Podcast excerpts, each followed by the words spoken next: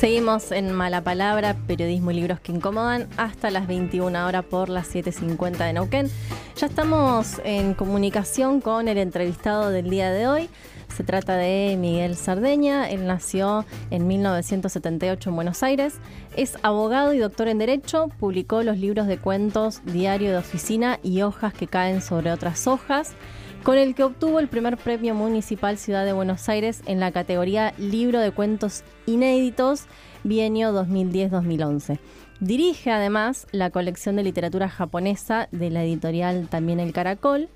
Y en 2020 publicó su novela Los años tristes de Kawabata por Odelia Editora, con la que obtuvo la primera mención en el premio Clarín de Novela en el 2016.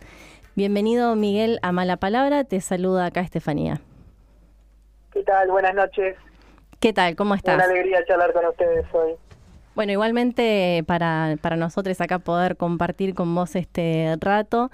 Bueno, para quienes no te conocen, todavía no te han leído, hay que decir que hay mucha cuestión oriental en tu literatura, no solo en tu literatura, sino también tenemos entendido en, tu vida. Tenés ahí eh, un interés muy profundo por Japón puntualmente, sabemos que estudiaste japonés, que viajaste, eh, que diste clases incluso de literatura japonesa en la facultad Sociales de la Universidad de Buenos Aires. Y quiero, la pregunta obligada es de dónde surge eh, o de dónde viene este interés tan profundo por Japón. Bueno, es curiosísimo, es como, es como si un día me hubiera despertado y de pronto Japón me hubiera tomado de rehén de alguna manera. es difícil de explicar, pero es muy curioso como uno siente que se va extendiendo casi como un como un pulpo y, lo va succionando cada vez un poco más. Sí, es tal cual como decís. Mira, el idioma japonés lo empecé a estudiar ahora por lo menos 15 años. Y el curso que mencionaste en la UBA, en la Facultad de Ciencias Sociales, también data de ese tiempo. O sea que daba clase de literatura japonesa eh, mucho antes de esos libros publicados que mencionaste en esa bio, para que te des una idea. Sí, sí, es, la verdad que es muy llamativo y es muy difícil de explicar. Y, ¿Pero es algo que, que surgió en vos de niño, de adulto, o literalmente apareció de un día para el otro? Hubiera jurado que tenías familia japonesa. Sí, tal cual. Bueno, fíjate, fíjate qué curioso que en la novela, en los años tristes de Kawabata, juega un poco con eso. El protagonista, que es profesor de literatura japonesa, y ese es el único punto de contacto que tiene conmigo, después no hay más elementos autobiográficos pero en un momento eh, su compañera le dice, eh, una compañera ocasional, bueno, que va a descubrir, que va a conocer en el transcurrir de, las páginas de la novela, le dice, hubiera creído que sos japonés. Bueno, eh, hay un juego con eso. Sí, no, no tengo ningún antecedente japonés, por lo menos ninguno que yo conozca. Y esto nació con la literatura. Eso, respondiendo a la otra pregunta, mi acercamiento a Japón llegó con la literatura y de la literatura se trasladó a un montón de artes distintas bueno, ya mencionamos el idioma, pero también hay, eh, qué sé yo, el, juego del go, eh, la ceremonia del té me puede fascinar, el paisajismo, bueno, la filosofía oriental es tremendamente atractiva, las religiones con el budismo y el shintoísmo. Bueno, fue el descubrimiento de todo un mundo nuevo.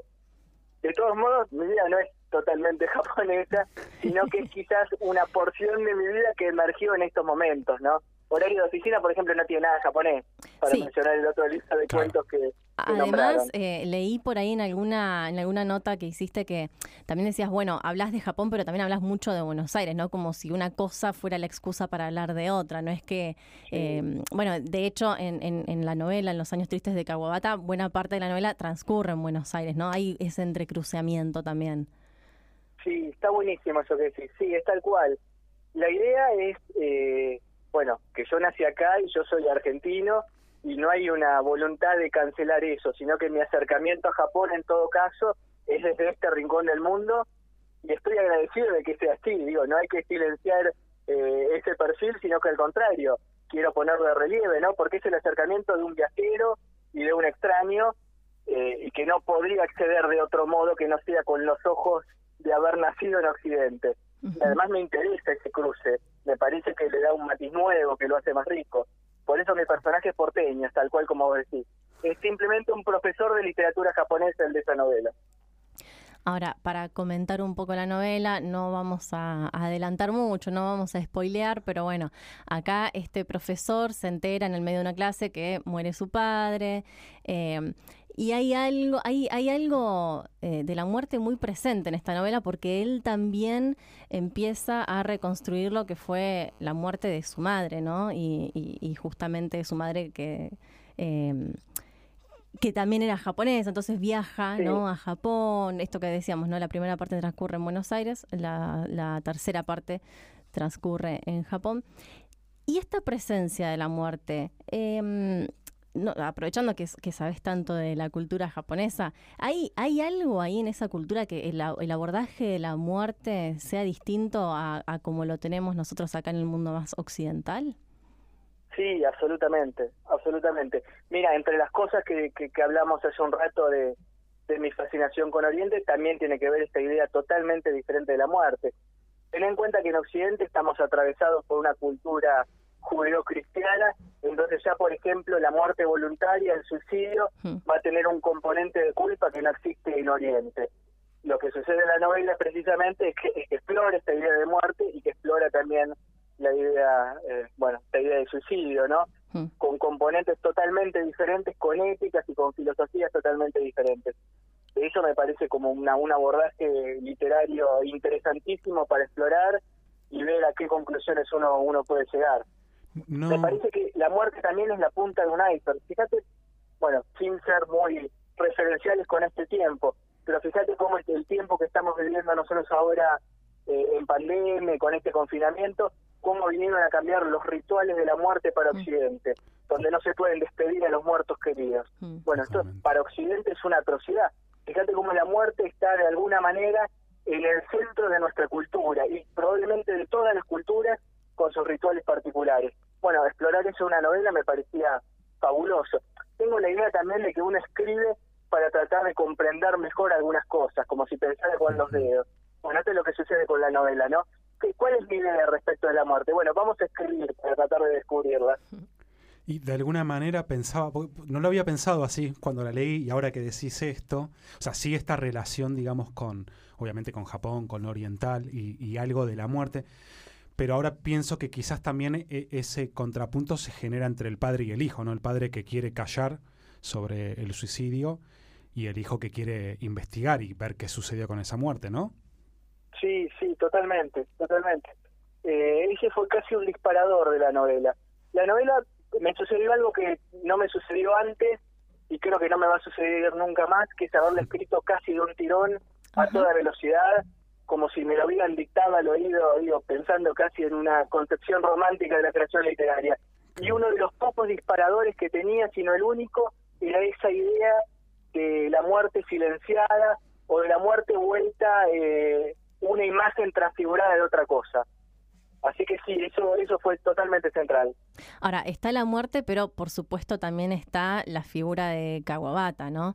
Em, este eh, profesor Facundo que viaja para escribir la, la biografía de Kawabata, pero me gustaría que nos cuentes un poco más como qué rol juega la figura de este escritor en relación a la vida de Facundo y de este viaje que hace.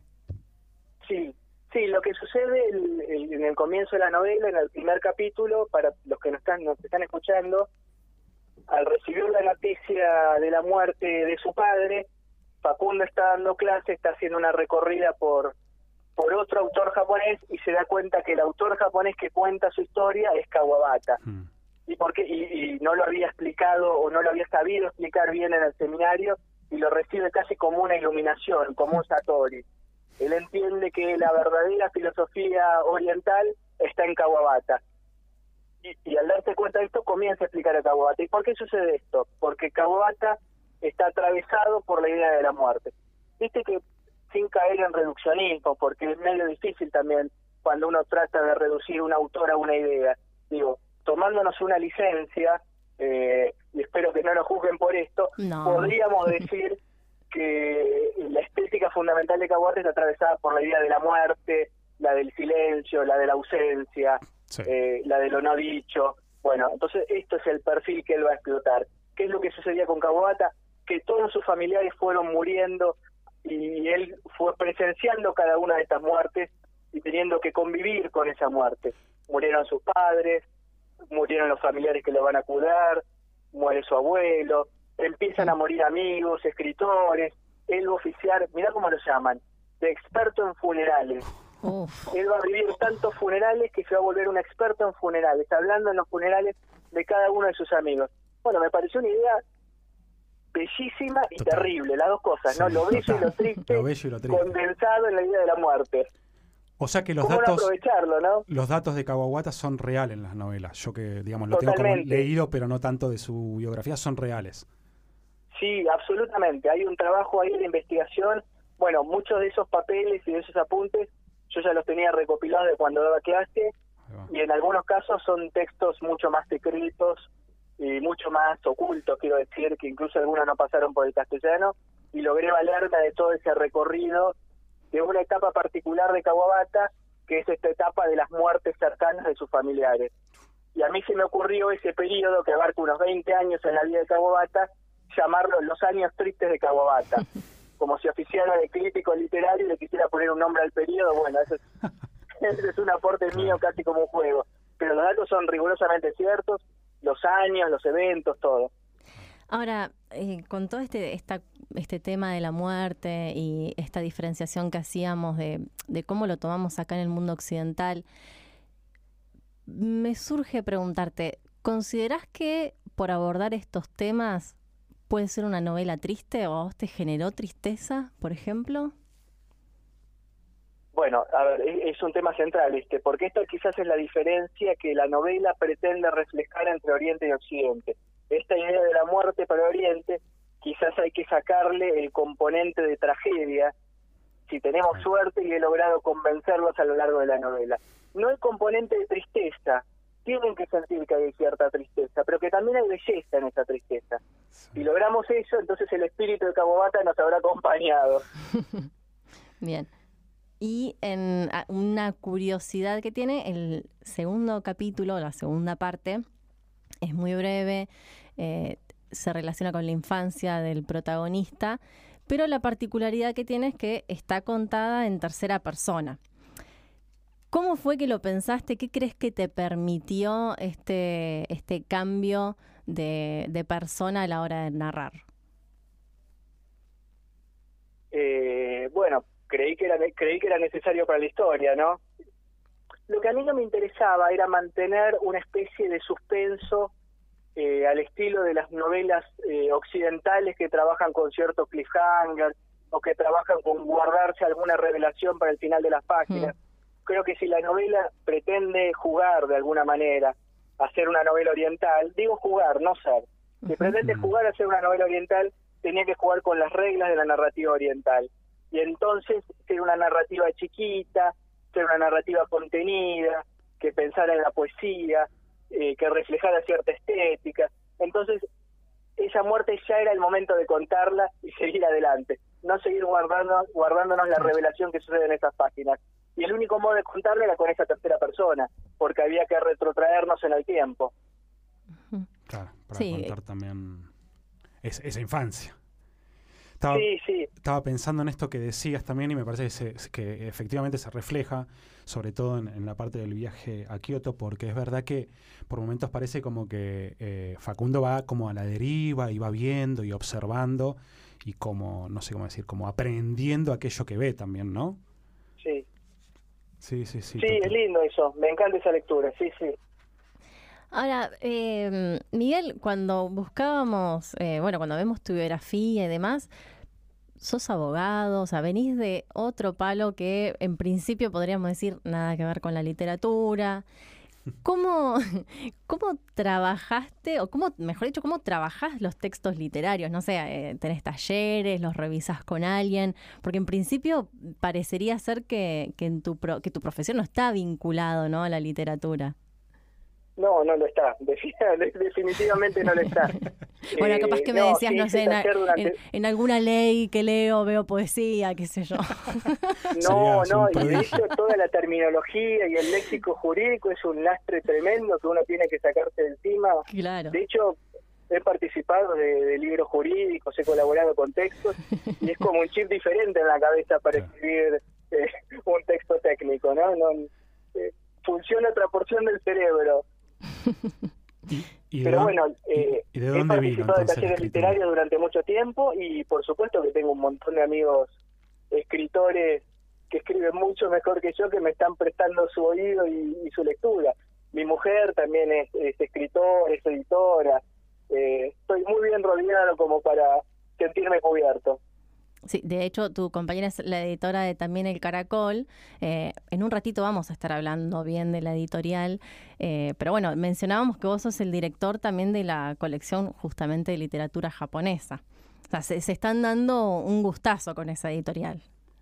Sí, sí, sí. Mira lo que nos pasaba, ya que hablaste del, del curso de literatura japonesa que dábamos hace tanto tiempo que lo rescataste, que es una alegría que lo hayas mencionado porque nos dio mucha felicidad, ¿verdad?, ese curso juntos. Fue hace 10, 15 años y algunos de los autores que mencionábamos en ese curso, como por ejemplo Yokomitsu, que es, que es el autor que inauguró nuestra colección de literatura japonesa en la editorial también El Caracol, no tenía traducción al castellano.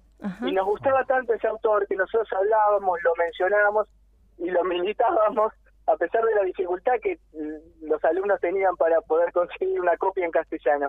Y tanto tiempo después, ¿quién hubiera imaginado que íbamos a ser nosotros mismos los que íbamos a poder publicarlo? Así que bueno, viste como la vida tiene como un recorrido un tanto circular, que cuando uno para la pelota y levanta la vista se sorprende. Bueno, nos pasó esto. La primavera llegó en un carro tirado por caballos. Sí, mirá qué, titulazo, ¿no? Qué titulazo. título japonés. Sí, y la, edición es preciosa. yo, me estoy adelantando todo lo de después, pero la verdad es que las ediciones son es bellísima. También en Caracol es una, editorial bellísima. Podemos afirmar que en nuestra librería eh, es muy es buscada también el Caracol específicamente. Bueno, me alegro mucho. me alegro mucho. Miguel, ¿y ahora eh, estás trabajando en algo? ¿Se viene alguna pronta publicación? Eh, ¿En qué estás? Trabajando, escribiendo continuamente. Eh, la, mayoría del día se compone de leer y de escribir y en el tiempo libre se trabaja de abogado, ¿no? Como para terminar el labio. hay que comer, hay que comer. Perfecto. Sí, tal cual. Eh, y por supuesto que tengo, bueno, varios manuscritos inéditos ahí en espera y escribiendo, siempre escribiendo. Bien, no, no, no hay primicia entonces de próxima publicación que nos puedas dar. No, no, no, porque no, no, no, concreta no hay nada. Todavía no. Bueno, Miguel, te queremos agradecer muchísimo por este tiempo que nos brindaste. Eh, fue un gustazo hablar con vos y, bueno, conocer tus libros, eh, los que escribiste y también los de la colección de También el Caracol. Bueno, fue igualmente, fue un gustazo, les agradezco mucho. Un abrazo, Miguel. A vos, te mandamos un abrazo enorme. Adiós. Hablábamos con Miguel Sardeña, escritor, autor del libro Los años tristes de Kawabata.